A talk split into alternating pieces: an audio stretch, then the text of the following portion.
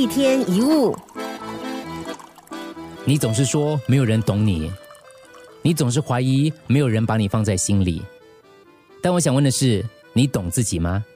你有把心里想说的话说出来吗？因为大部分的人都不会读心术，即使是那些最爱你的人，他也不可能完全知道你的想法、你的感受、你的渴望跟需求。你不说，谁懂？爱不会让人具有通灵的能力，没有人能够了解他不知道的事。我们都知道远亲近疏的道理，就是越在身边的人，我们越是不满。这是因为我们都觉得朝夕相处的人，自己应该懂对方的，对方也应该完全理解我们。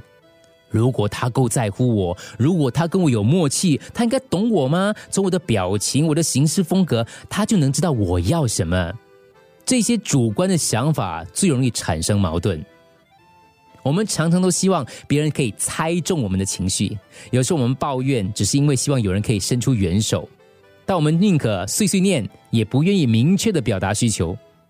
有时候我们生气，原因可能是被忽略，觉得失望，但是我们却宁可在一旁生闷气，也不说出自己生气的原因。那有的时候呢，我们会用冷战、选择沉默来当武器，等待对方投降、俯首认罪啊。但是。不说出来不等于没有情绪，而是一天一天累积在心里，越拖越久，跟对方之间的误会也就越深，最后累积成愤怒，一次爆发出来。有人会问，为什么两个人是朋友的时候可以互相理解，但变成情人之后却变得无法理解？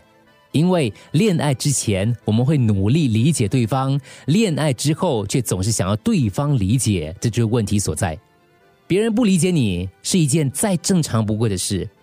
理解别人的不理解是理解别人的第一步。当你发现有人不理解你的时候，你要反过来想：那么我理解他吗？或是他也同样感到不被理解的痛苦？一天一物。